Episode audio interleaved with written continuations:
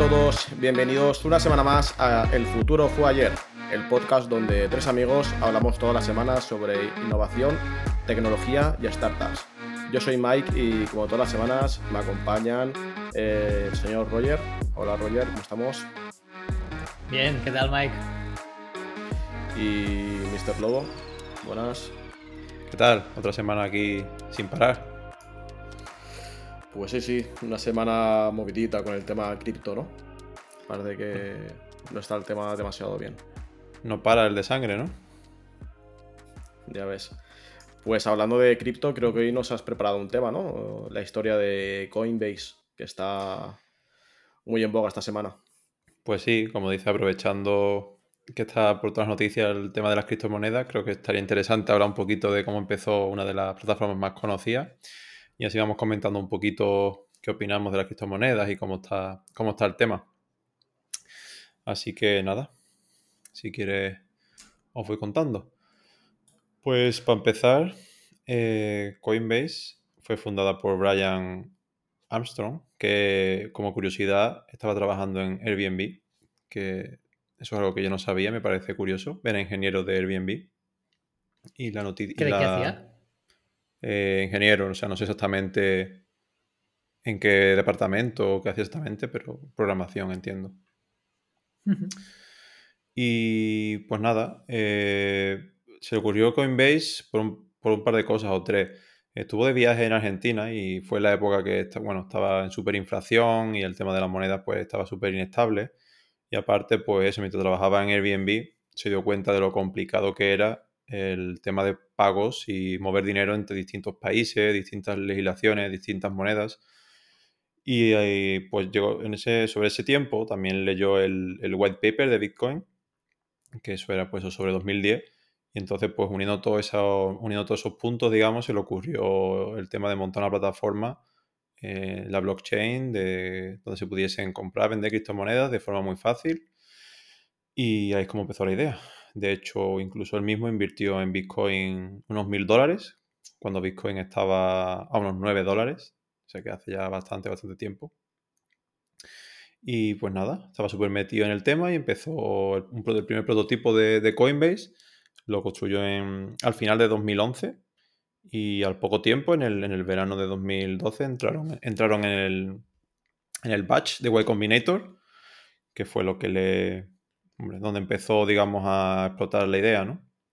Y pues nada, estuvieron currando bastante en el prototipo, empezó ahí bastante bien. Sobre 2014 o así, llegaron ya a un millón de usuarios registrados. Y bueno, una de las, digamos, de las, por lo que Coinbase tiene mucha fama es por lo fácil que es usar la plataforma. Si lo comparaba, sobre todo hace unos años, con otras plataformas, en Coinbase era súper sencillo comprar, vender, tanto en la, tanto en la web como en, la aplicación. Y además también se toman muy, muy, muy en serio el tema de la seguridad. Porque, bueno, no sé si recordaréis sobre 2014 o así que hubo un famoso hackeo a una de las exchanges también súper famosas, que era el de MT Gox, creo que se llamaba. Y pues bueno, Coinbase tiene bastante, de hecho tiene bastante de sus assets, lo tienen guardados en lo que se llama cold storage, que vamos, que lo tienen en carteras offline, que no están ni conectadas a la red. Entonces eso suma bastante seguridad. Supongo que hoy en día muchas de las exchanges, estas súper grandes, pues, pues, lo tendrán así. Así que nada, eh, en 2017, que fue cuando empezó también el boom del Bitcoin, que empezó a subir muchísimo, muchísimo, pues Coinbase siguió, siguió cosechando más usuarios, más fama, y en ese mismo año llegó en, la, Apple Store, la aplicación de Coinbase, llegó al, ranking número uno, que para una aplicación de, de criptomonedas es bastante. Y pues nada, eh, en ese, digamos, en ese, como era súper famoso sobre, eso, sobre ese tiempo, ocurrió lo que se le llamaba el efecto Coinbase, que cuando listaban alguna criptomoneda nueva, esa criptomoneda subía un montón. Por ejemplo, pasó con Litecoin, que la listaron y, subió el valor como un 30% en esa semana. Y después pasó algo parecido también con, Ethereum, que aumentó un 15% así el valor cuando la, cuando la listaron. Y pues nada, la forma de, generar ingresos que tiene Coinbase es con los fees de transacciones creo que para los usuarios normales, el típico que usa la aplicación o se registra en la plataforma, creo que tienen un fee de un 2%. Y después para los usuarios Pro, que usan la parte que se llama Coinbase Pro, ahí es algo más bajo. No sé exactamente, depende de la cantidad y tal. Pero bueno, el problema de esto, puedes pensar que la parte buena es que siempre van a estar ganando dinero porque ya sea que el mercado esté subiendo o bajando, la gente va a hacer transacciones, ¿no? Pero realmente cuando el mercado está bajista, disminuyen bastante las transacciones. Entonces, claro, le hacen generar bastante menos dinero. Entonces, pues para intentar tener más vías de ingreso, pues han sacado distintos, distintos productos. Eh, por ejemplo, tienen un producto que se llama Coinbase Custody, que está enfocado a grandes instituciones, las que mueven suma de dinero súper grande. Y bueno, esto cuesta, creo que solo el setup de, la cuenta ya son 10.000 o hasta 10.000 pavos. Y un balance, tienes que tener un balance mínimo de 500.000, o sea, medio millón. Y después tienen un fee mensual, que creo que es sobre el 0,5%, algo así de lo que tengas. Pues es otra de las vías de negocio que tienen. Después también tienen su propia wallet del móvil, que se llama Toshi. Eh, yo no lo he utilizado ni nada, no sé si, hay, si es de pago o cómo sacan dinero de ahí. Pero bueno, es otra de las vías que tienen. Y después también tienen eh, Coinbase Ventures, que lo que hacen es invertir en, empresas que trabajen con la, con la, blockchain, con cripto y demás. Y bueno, han salido algunas cositas interesantes. Y bueno, hace poco, bueno, relativamente poco, también estuvieron trabajando con Visa para sacar su tarjeta de débito, que ya la tienen disponible, creo y pues para que puedas pagar con tu tarjeta de débito usando tu, tu fondo de, Coinbase, tu fondo de criptomonedas, que bueno, está interesante. Y pues en cuanto a inversión, eh, levantaron unos 500 millones de, financiación y después en 2021 sacaron la IPO, la oferta pública de adquisición, y el precio por acción, después de que se estuviese moviendo muchos precios durante esa semana. Al final salió en unos, 350 dólares. Y a día de hoy el precio de acción ronda los 50. ¿Te puedo contar una cosa? Dime. ¿Sabes quién compró el día de, la IPO a 350 dólares? Hombre, cuéntame. Aquí el señor, sí, sí. De hecho, creo que compré más caro, ¿eh? Porque creo que compré como en pre, ¿sabes? Como antes de, que saliera o algo así. Y a mí me suena que era más, eh, en plan 380 o casi 400. Y sí, sí. Eh, bueno. Y eh, no metí poco precisamente. O sea que bueno. creo que salí escarmentado de, aquella inversión, pero bueno, esperemos que, se pueda recuperar en los próximos años, aunque sea un poco. Aún la mantienes, lo típico de las cripto de Hodel. Hombre, claro. claro, porque hasta, hasta, hasta que no vendes no has, perdido nada. El primer mandamiento. Sí, sí. Pues sí, yo también tengo que confesar que también pillé algo ese primer día y bueno, mejor no abrir mm. el, wallet. ¿También compraste acciones de Coinbase? Sí, algo también, un poco. Hostia. Pero bueno, ¿qué se le va a hacer? Ahí se queda, no, no hay prisa. Bueno, podéis seguir comprando y y construyendo una posición. Sí, balancearlo, ¿no? Ojo. En fin. Y bueno, nada, poco más. Eh, esta semana, como bien sabéis, como hemos estado comentando, de hecho, estas últimas semanas también, el, precio de las criptomonedas ha empezado a bajar muchísimo. El Bitcoin, que era criptomoneda de referencia también. Y Coinbase, pues no, no ha podido aguantar con esto y ha tenido que hacer despidos en la plantilla. Han despedido un 18% de la plantilla que son unos 1.100 empleados. Eh, y bueno, entre otras cosas porque tienen miedo también un poco de, lo que se viene y, puede que se venga otro crypto winter, ¿no? Que se llama, que es una época de no se sabe de cuánto tiempo que va a estar las monedas en bajistas y bueno, pues no pueden aguantar obviamente con tantos empleados. Y poco más, eh, esa es un poco la historia de Coinbase y y cómo están las cosas últimamente, que no están demasiado bien. ¿Y habéis oído algo de la discusión de Brian Armstrong, el CEO de Coinbase, en Twitter? Con los empleados ahí en público. No. Los empleados filtraron información diciendo que el management lo está haciendo mal. ¿Sí? Sí, hubo un poco de polémica. Hasta también se abrió un hilo en, en Reddit. Y bueno, de ahí que también después de, de estos intercambios de tweets tuviera que hacer el layoff y aún fuera como más duro en plan, joder, ¿sabes? Has estado ahí diciendo mil cosas de los empleados, ¿sabes? Y ahora echas un montón de gente a la calle. Bueno, el bad management que se quejaban. ¿Pero se quejaban de él mismo o de, o de cómo estaba estructurada la empresa? O... Ah, literalmente dice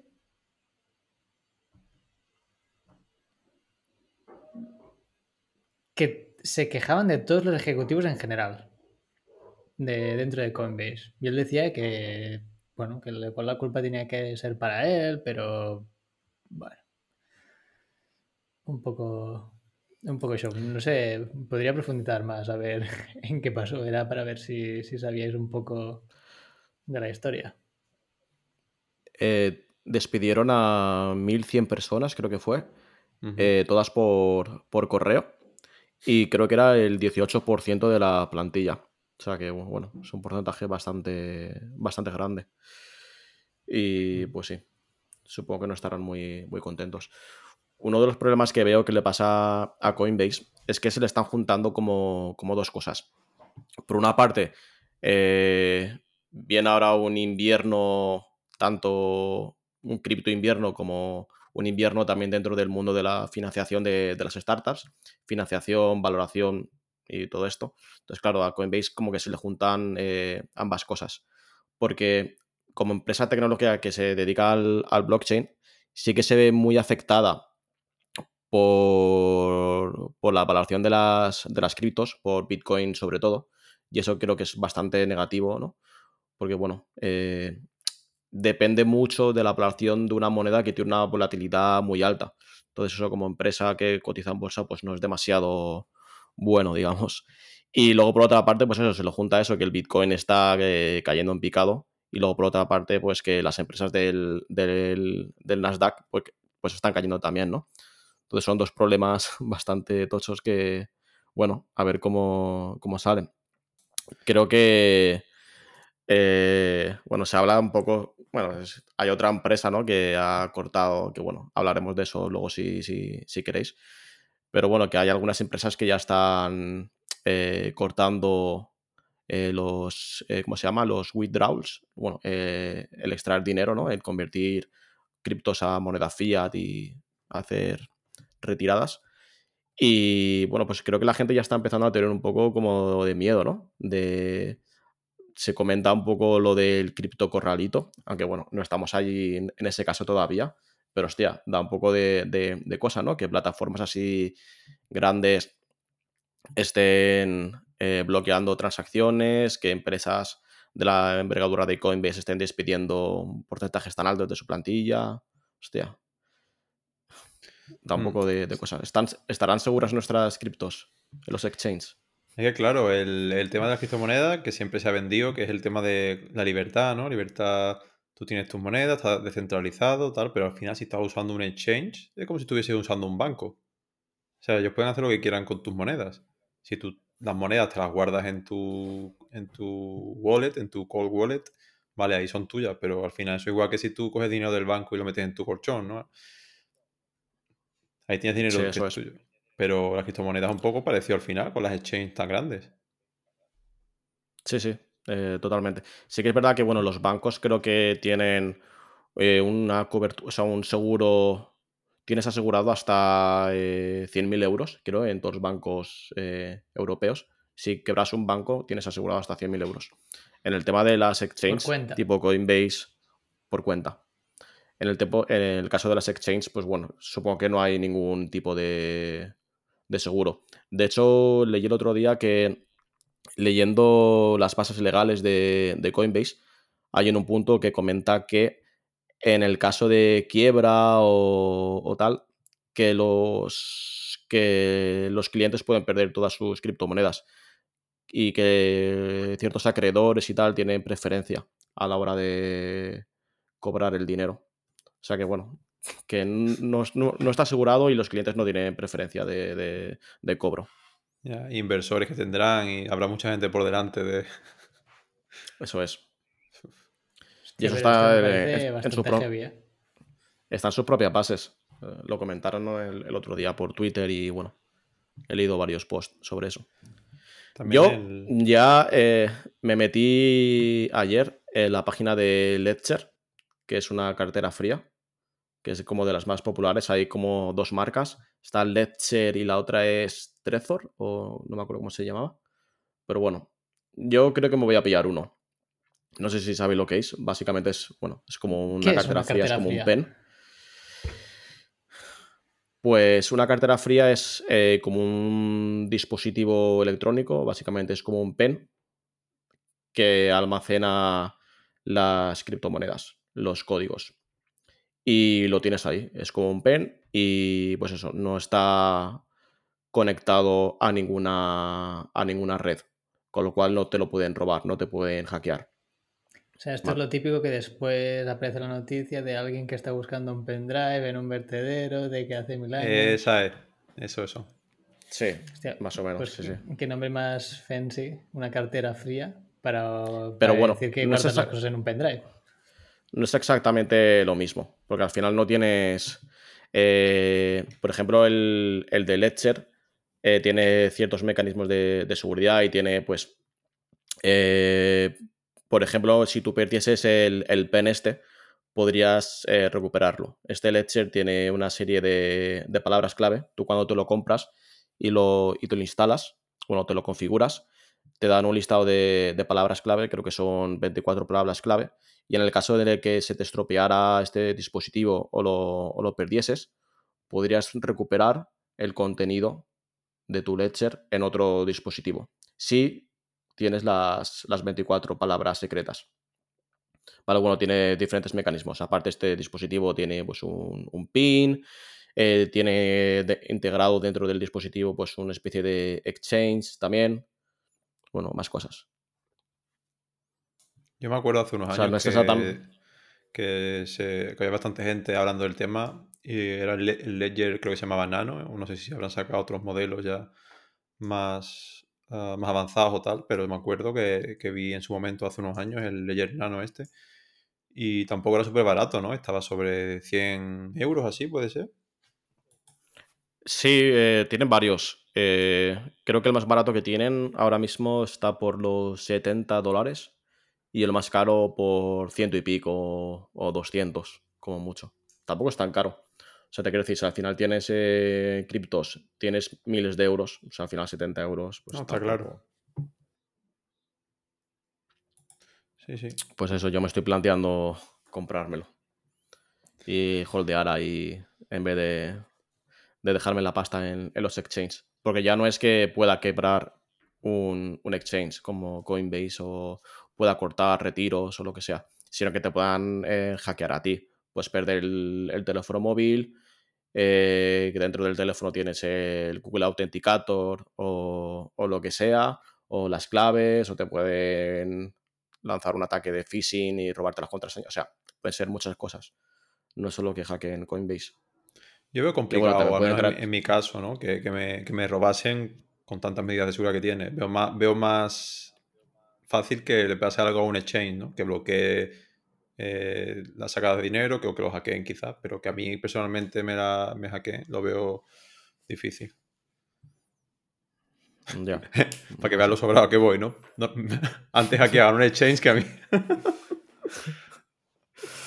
bueno, mucha, mucha fe tienes.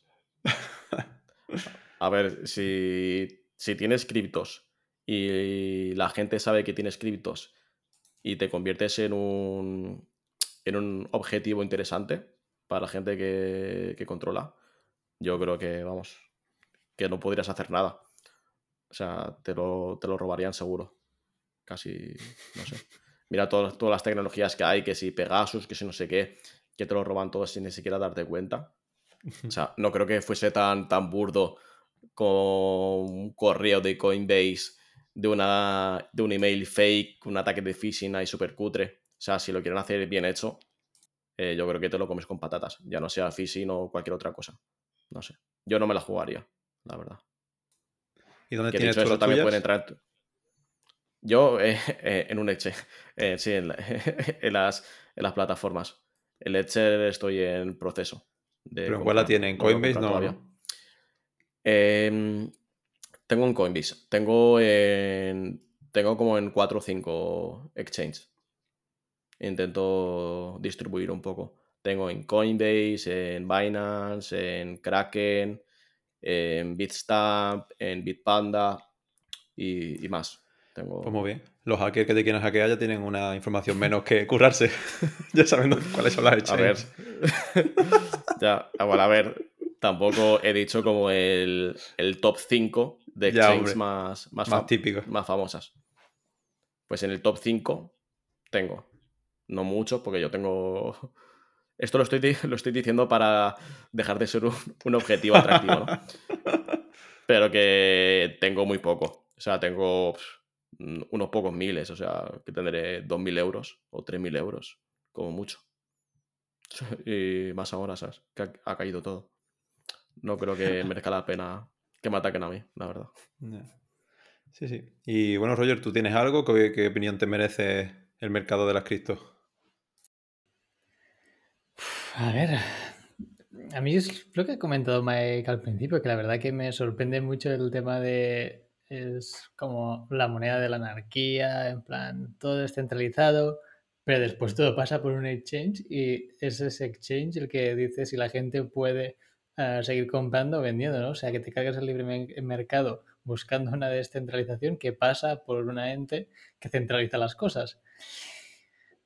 Entonces, no sé si a raíz de esto veremos aparecer como una herramienta puramente descentralizada, rollo open source, que no restrinja esto, o no sé si os suena de algo Ya parecido. existen, ¿eh?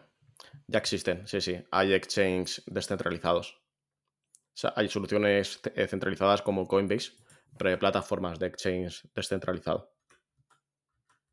¿Y por qué tienen éxito o no tienen éxito? Porque yo no había oído nunca hablar de ellos, o tú sabes algún nombre de alguna empresa que lo haga, o no es ninguna empresa. Proyecto. Eh, sí, eh, Uniswap, por ejemplo. Es la, creo que es la más famosa. O PancakeSwap. Son como, no sé, otras plataformas. Sí que es verdad que son más, más complicadas. No son tan friendly como puede ser Coinbase. Son como para, más para usuarios más hardcore, ¿no? Porque tienes que tener instalado eh, Metamask, tenerlo configurado. Es un poco más, más denso. Y bueno, pues no tiene todas las criptos, son más para. para. para shitcoins, para monedas de estas bastante raritas, meme coins y todo esto. Se suelen usar bastantes este tipo de plataformas. Los, los exchanges eh, desce- descentralizados. Porque Coinbase no te lista este, este tipo de activos. Entonces, bueno, sí. Sí que son populares, pero. Y sí que existen, pero no tanto. Igual que existen eh, otros, eh, muchas otras soluciones basadas en blockchain descentralizadas. Son las plataformas DAO. DAO. Que bueno. Bueno, sí, esto ya que- también es otro tema curioso, porque sé que aquí en España, si tú creabas una DAO, antes tenías que hacer una sociedad para que las personas estuvieran protegidas, o sea que te cargabas el, el, el DAO en sí, ¿sabes? Creando una entidad convencional para poder ah, crear la DAO luego. Entonces, pienso que es una tecnología prometedora, pero que aún faltan usos. Ah, ¿Creéis que será como la revolución de Internet todo el tema de blockchain? ¿O se quedará en un... Bueno, algo que pasó, que estuvo bien y evolucionará a otra cosa? La web 3.0, ¿no? Que llaman. Sí, aunque el CEO de Twitter eh, el otro día dijo no sé qué de la web 5, ¿no? Web 5 ya. 5.0 o algo así. Sí, sí, no sé exactamente muy bien cuál era el, el tweet. De hecho, hubo un poco como de cachondeo. Que sí, sí, era como más avanzado eh, todavía. Y el 4, no sé, se lo, se lo saltó. Pero sí, bueno, hablaba un poco sobre las bondades de, de la web 5.0. Eh, eh, hablando un poco sobre lo que comentas de blockchain, Roger, yo creo que sí que va, se va a quedar. Eh, pero bueno, al final el blockchain mm, no sirve para todo. Yo creo que ha habido como demasiado hype con el tema blockchain y se ha querido usar blockchain para cosas que realmente no necesitaba ser usado. Porque al final, una base de datos descentralizada y que no se pueda editar, modificar, borrar registros, tal, bueno, tiene, tiene sentido para ciertas para ciertas casuísticas, no para todas. Entonces sí, yo creo que se, calmará un poco el tema y al final pues surgirán o prevalecerán pues soluciones que tengan sentido. Porque yo qué sé, una plataforma de... Yo qué sé, he visto muchas veces que se usa blockchain para cosas que no tienen ningún sentido, como compraventa de, de entradas o yo qué sé. No sé, muchos productos, muchos SaaS, muchos eh, productos de B2C que realmente podrían solucionarse con una base de datos normal y corriente, una base de datos eh, relacional y, puntos, ¿sabes? No necesita estar ahí en la blockchain, no sé qué, no. Pero sí que tiene sentido para otro tipo de, cosas. Además, la, blockchain nos da una cosa muy importante que hasta ahora, dentro del mundo digital, no habíamos tenido, que es la em, eh, demostrar, o sea, el tener la pertenencia de algo, pertenencia entre comillas. Porque hasta entonces, hasta ahora, dentro del mundo digital, la pertenencia de algo era un poco dudosa. Tú no, no te podía pertenecer ningún activo digital, porque al final un activo digital son unos y ceros, ¿no? Eh, imágenes, vídeos, eh, PDFs, lo que sea. Y tú puedes copiar y pegar. Tú siempre podías copiar y pegar. Pero ahora, al haber un registro inalterable dentro de la, de la, de la blockchain, sí que se empieza a poder hablar de propiedad dentro del mundo digital. O sea, de, poder demostrar que algo es tuyo. Y eso hasta ahora no, se podía. Y, ostras, no sabría qué decirte, porque tú bien te comprabas un CD, una canción por iTunes y, bueno, mm, era tuya y te la podías llevar en todos los dispositivos. Yo como autor de un libro Podía tener. Pero no era tuya. O sea, pero no era tuya. O sea, tú puedes hacer un copy-paste y me lo mandas a mí, lo tengo yo también. ¿De una canción en iTunes? Hombre, no, creo. Bueno, a ver. Bueno, vale, de... Bueno, porque igual era un formato especial que se puede consumir dentro de su propia plataforma. Exacto. Pero. Pero era como si tuvieras tu propio CD. Entonces, yo ya sentía como esa pertenencia, ¿no? O al subir mi libro en formato digital, lo registras en Creative Commons, ah, tienes tu copyright y se distribuye. El ownership es mío porque está registrado, ¿no? Como cualquier invención. Entonces, tampoco no hace falta blockchain para eso. Pero son ejemplos también muy específicos, ¿no? Con blockchain puedes eh, demostrar la propiedad de cualquier cosa digital. Y lo, que has comentado de, Creative Commons, al final es un registro que demuestra que tú eres el propietario de eso. Eh, es lo mismo que una, que una blockchain. O sea, al final no sé dónde estará guardado ese registro, entiendo que la base de datos centrales de Creative Commons o yo qué sé, en el que solo tendrá acceso esa, esa empresa de forma privada y bueno, tendrá una forma de acceder a esos datos, pero al final es lo mismo, es un registro único y que se, se presupone inalterable y, eh, creíble, digamos. la cuestión de cualquier cosa es que Paint soluciona directamente a los usuarios, ¿no? O sea, para que haya una adopción en, en masa. Entonces, yo en este caso que estáis comentando, no veo que me solucione ningún pain. Igual, bueno, será otra nueva manera de tener las cosas que se puede probar, pero no es algo que diga, ostras, es que me está salvando la vida el poder hacerlo de esta manera. Es que también, cuando, cuando has hablado antes, has preguntado que si esto era como cuando se inventó Internet, ¿no? Cuando se inventó Internet, ¿qué pain estaba solucionando a la gente de a pie? Bueno, había muchas cosas. Por ejemplo, la comunicación, poder ver algo en otro lugar del mundo, de otro Pero eso, ordenador. no, pero eso no era un pain para esas personas, porque no es algo que podían, digamos, percibir, es algo que vino con el futuro, cuando Internet siguió avanzando, pues se crearon productos que la gente adoptó porque le y empezaba a solucionarle cosas, pero al principio del todo lo usaban entre universidades, los militares, para sus comunicaciones, para sus cosas. Entonces en ese momento tampoco la gente tenía la visión de lo que podía aportar. Entonces si estás comparando el comienzo ahora del tema de la blockchain, habrá muchas cosas que ahora mismo no somos capaces de ver que quizás en un futuro nos está solucionando. No digo que sea así, digo que es algo a tener, en cuenta y que puede que sea así. Sí, en eso es- estoy de acuerdo. Por eso esa es mi pregunta, ¿no? De si esta tecnología prometedora acabará materializándose o se quedará en, en solo hype, ¿no? Que también ha, pasado muchas veces con, con otros productos. Que, bueno, ah, también después comentaré un, un vídeo que vi sobre ah, gadgets, tecnologías, aplicaciones que fueron ah, demasiado adelantadas a su tiempo, según el, el youtuber. Bueno, yo creo que, que como te digo, que blockchain, vamos, estoy casi seguro que sí que hay- ha venido para, para quedarse, porque ya te digo, le otorga la propiedad de pertenencia a los activos digitales. Y eso antes no se podía. No se podía, por lo menos, de forma descentralizada. Quizá una empresa sí que podía auditar eso y decir, oye, sí que le pertenece esto, pero no de forma descentralizada, global, en el que todo el mundo pudiese formar parte de esa validación.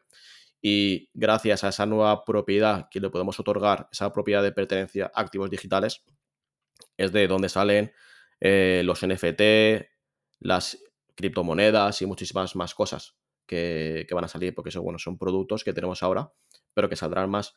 Al final, un, un NFT no es más que un registro en la blockchain que certifica que a ti te pertenece algo, ¿no? Que esta imagen del código no sé qué, del autor no sé qué, pertenece a la cartera X. Al final, un, un NFT es eso, es un registro que demuestra tu, tu, tu, pertenencia.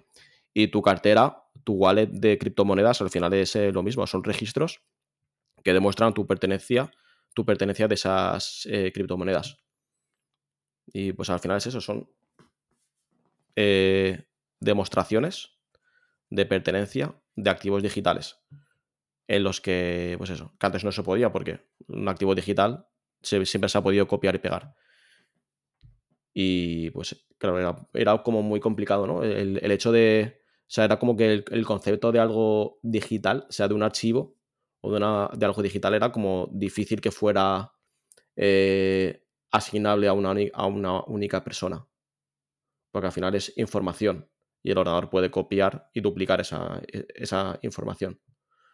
Pero el tener un registro unificado, un registro unificado, inalterable, que no se pueda borrar, eliminar, que quede registro de todo y poder acceder a eso y poder demostrar que algo es tuyo, poder leer ese registro, eso pues creo que sí que tiene bastante valor. Que es que sí que es verdad que es muy abstracto y es como difícil de entender y tal, pero vamos, yo sí, sí que lo veo. Hostia, ahora me surge la duda de. Porque todos estos NFTs tienen que estar en una cadena de bloques y tienen que ser únicos y otorgan al autor el ownership. Entonces, ¿qué pasa si tú te copias esa imagen? Porque puedes hacerlo. Y la subes a esa misma cadena. O sea, tiene que haber, no sé si ya está por, por código open source de que haga una comparativa con algo que ya existe en la cadena, o hay una empresa intermediaria que verifica que no haya un registro, porque si no volvemos a tener una, una empresa ahí, ahí, metida. No, es que es, que es, el, es el debate eterno. El de, mmm, ¿para qué voy a tener un FT del mono que vale medio millón si copio la imagen, la copy-paste eh, copy -paste y me lo guardo en mi disco duro? Es que no se trata de la imagen, si es que la, la imagen es lo de menos. Eh, la imagen es lo de menos. Lo que importa es el registro en la blockchain que certifica que esa imagen es tuya. Eh, lo que comentabas que la imagen puede ser única, o sea, que tiene que ser única en la blockchain, eso tampoco es así. De hecho, porque hay muchas, muchas blockchains. No hay, una, no hay una única blockchain.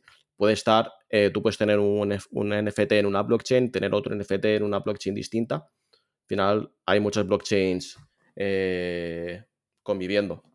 Eso por una parte. Y luego por otra. Pero, ¿qué pasa si eh, subes el mismo mono a la misma blockchain que ya hay un mono?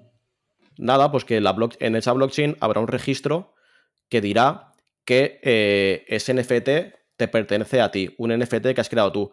Pero cuando vayan a ver el histórico de ese NFT, verán que es una mierda que has creado tú, que te has comprado por un dólar y que el, autor original no era el que realmente está cotizado.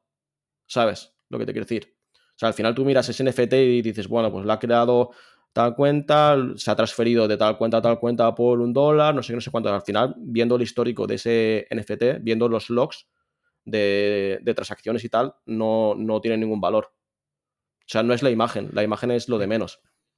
Es que, claro, crear un NFT no significa que ya vaya a ser famoso, que se vaya a vender por tanto dinero, tal. Al final es como un artista. Lo que estás creando es tu marca, es tu arte, tu, tu creación. O sea que para que tenga ese valor, eso lleva detrás un, podemos decir una publicidad o que la gente lo conoce, la gente lo aprueba. Entonces, como dice Miguel, da igual que tú subas a otra, a otra blockchain o a la misma una copia de esa imagen. Da igual, eso a nadie le importa, eso nadie lo va a ver. Da igual. El que la gente ve es el famoso. Claro, tú ten en cuenta que de cada NFT puedes ver todo el histórico de, transacciones, los precios por lo que se ha transferido y, todo eso. No es. Y que un NFT es muy fácil de, de crear. O sea, eh, en media horita puedes crearte uno y subirlo a la, a la, a la, mm, a la blockchain. A la, a la, de Ethereum o, a lo que sea. O sea, no es. Crear uno, un NFT es, lo de menos. Y lo que comentabas también de que si hay alguna empresa tal que lo, que lo mira, realmente la más famosa o una de las más famosas plataformas que hay de intercambio de NFT, que es OpenSea, sí que te pone, en algunos NFT te pones que, está, que pone que están verificados. O sea que también hay alguna empresa ahí entre medio verificando ciertos NFTs o haciendo algo. Que por cierto me suena que no sé si hay en la cárcel alguien de OpenSea o que lo estaban acusando para... Sí, sí, sí. sí. La me suena también. la, noticia no la sé muy bien, pero no sé si la han acusado, la han metido en la cárcel o algo así. Básicamente porque era un ingeniero de, de la compañía y entonces él tenía conocimiento de, las, de los NFT que iban a ser listados en la, en la, en la homepage. Entonces avisaba como a colegas y, familiares de los NFT que iban a ser promocionados en la home y para que comprasen. Y bueno, como al ser eh, publicados aumentaba mucho su, su valor, pues eso. Digamos que tenía información privilegiada y jugaba con ella. O sea, yo sé que, a ver, que el disponer de información privilegiada es ilegal en, bolsa, ¿no? Tú no puedes, si trabajas en una compañía, no puedes usar esa, información. Aunque bueno, es difícilmente demostrable muchas veces.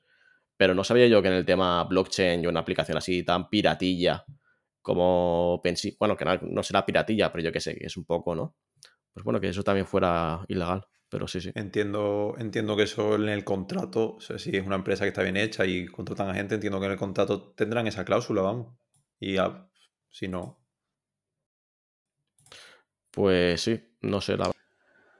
Bueno, yo creo que igual esto son ya cosas implícitas. Es como tú por trabajar en una empresa, si obtienes cualquier tipo de información y sacas un rédito de ella de gente que no puede, ya es implícito del mercado que tú no puedes beneficiarte de eso. O sea, que estás haciendo insider trading. Entonces, no, es, creo que haya una cláusula específica.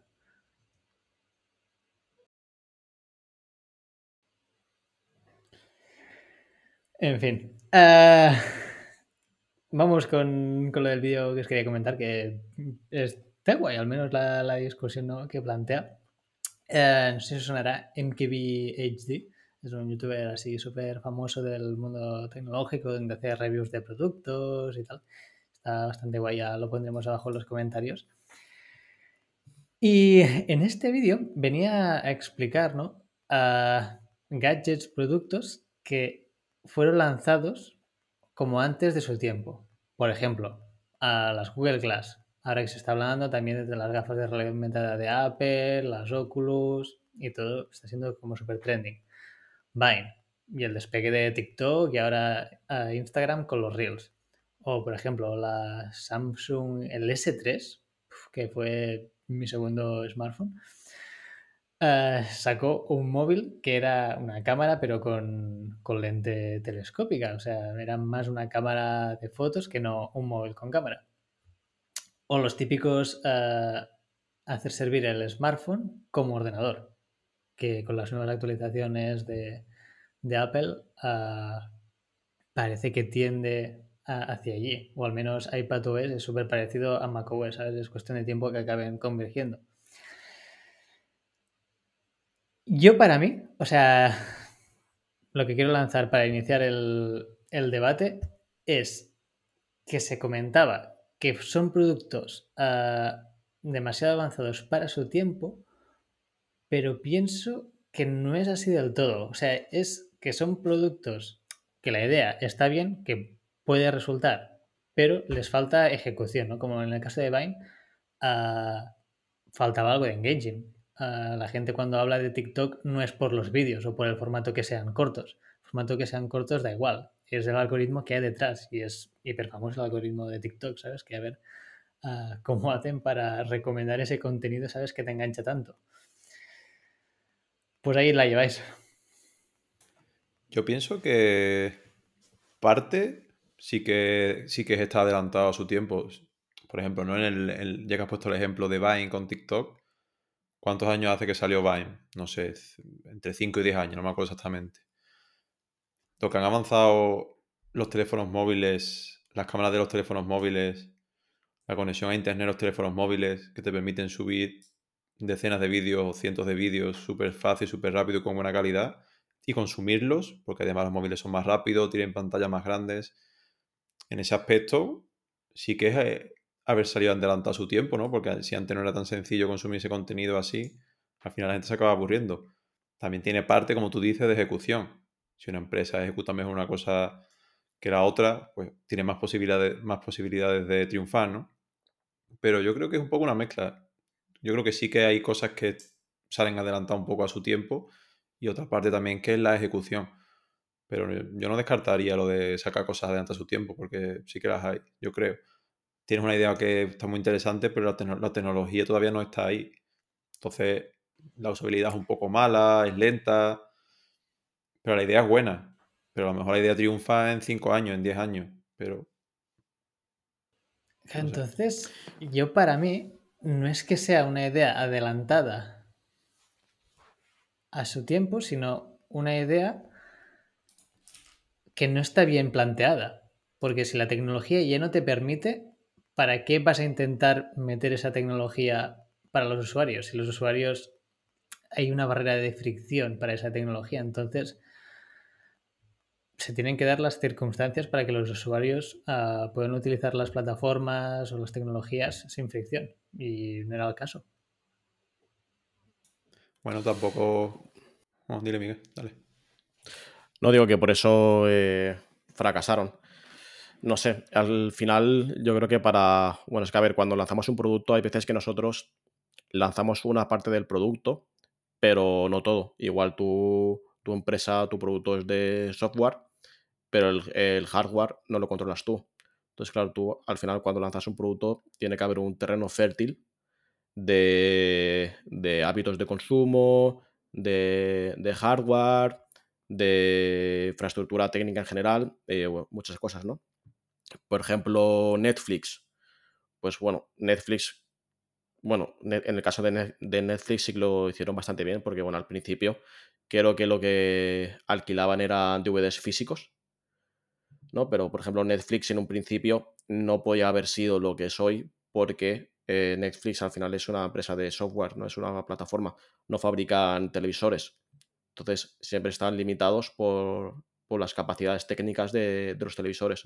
Entonces, a medida que los televisores iban convirtiéndose en smart TVs y tal, fueron pivotando su modelo de, negocio y su producto hacia lo que es hoy en día Netflix, ¿no? O sea que, bueno, o al final el producto tiene que tener en cuenta esas cosas. Y en el momento en el que hay fricción eh, con la realidad, no con el terreno, pues sí, es cuando puede fracasar. Yo creo que se hacía un poco hacía referencia a ese tipo de, cosas.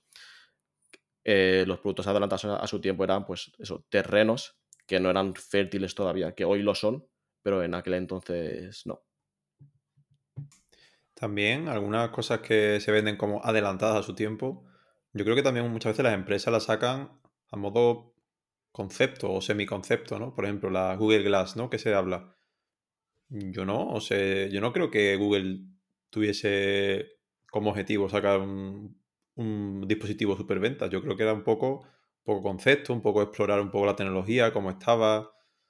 Entonces, bueno, no sé, como un concepto, como plantar esa idea y en X años, cuando la tecnología esté más avanzada, pues se harán cosas parecidas, pero con, buena calidad.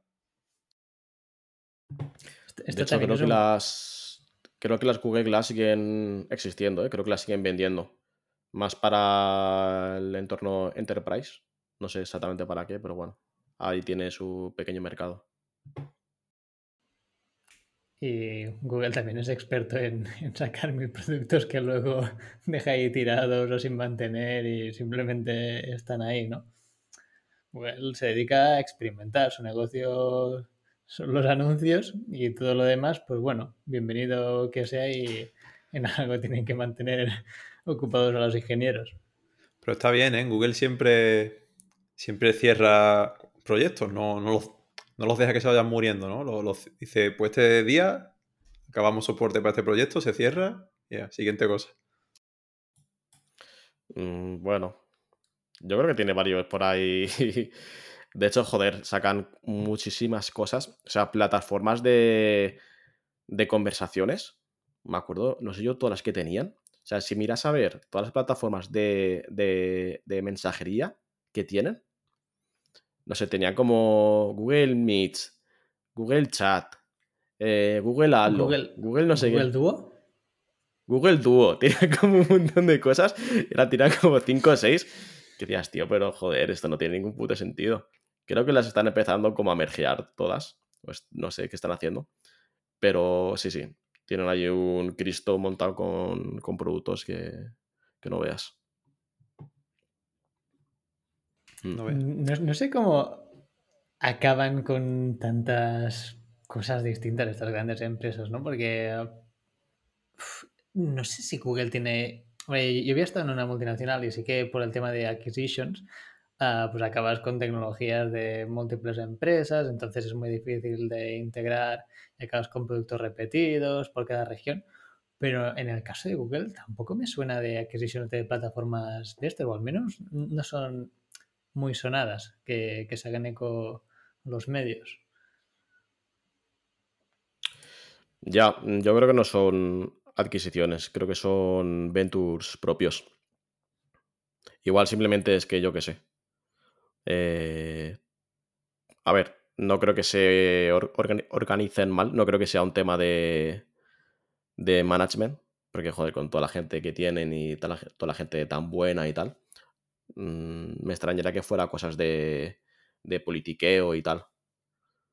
Pero bueno, la, cosa es que sí que tiene cierto problema al respecto con, productos repetidos. Pero son, pues son productos propios. Ah, bueno, entonces ya para terminar os lanzaré una pregunta de un posible producto adelantado a su tiempo Uh, me decís vuestra opinión y cerramos. El Galaxy Fold, los foldable smartphones. ¿Sí? ¿No? ¿Se van a quedar? Buena pregunta. Em, adelantado a su tiempo. Yo creo que. que no. A ver, eh, a ver. Mm, a nivel tecnológico, no. Porque, bueno, creo que, bueno, quizá a nivel tecnológico eh, un poquito, porque sí que es verdad que, son un poco pochos, ¿no? la, pantalla está un poco rara, tiene ahí como una pequeña hendidura, eh, no está del todo, pero bueno, eh, aceptable. Y, y por lo demás, sí que es verdad que a nivel de...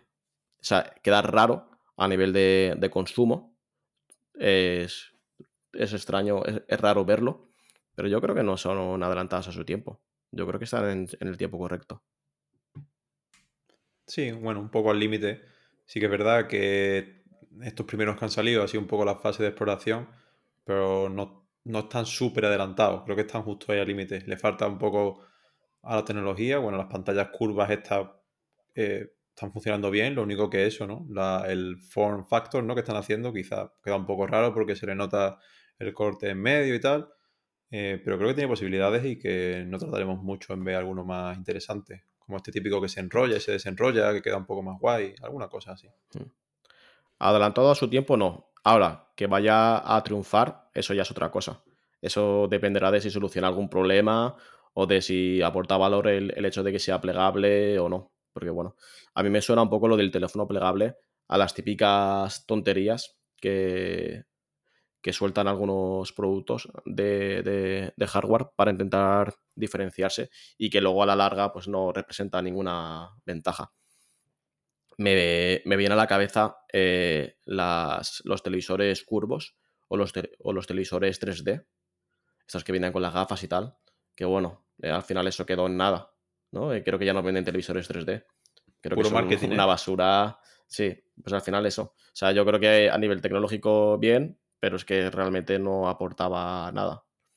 Entonces, pues con los teléfonos plegables ya veremos. O sea, sí que es verdad que te ocupa menos en el bolsillo y tal, pero bueno, tampoco es que sean tan grandes los teléfonos normales. No sé. Al fin y al cabo, el volumen es el mismo.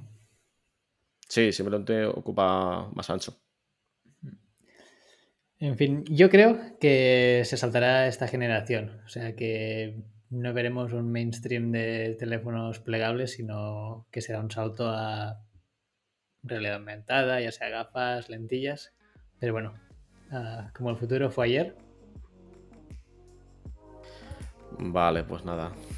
Ya llevamos. Eso es una, una entradilla, ¿no? Para indicarme, Roger, que ya hemos. ¡Qué grande! muy bien, muy bien. Lo he pillado, lo he pillado. Bueno, pues una vez más llegamos al final del programa. Muchas gracias a todos por, por escucharnos. Y bueno, la semana que viene más y mejor. Un saludo a todos. La semana que viene.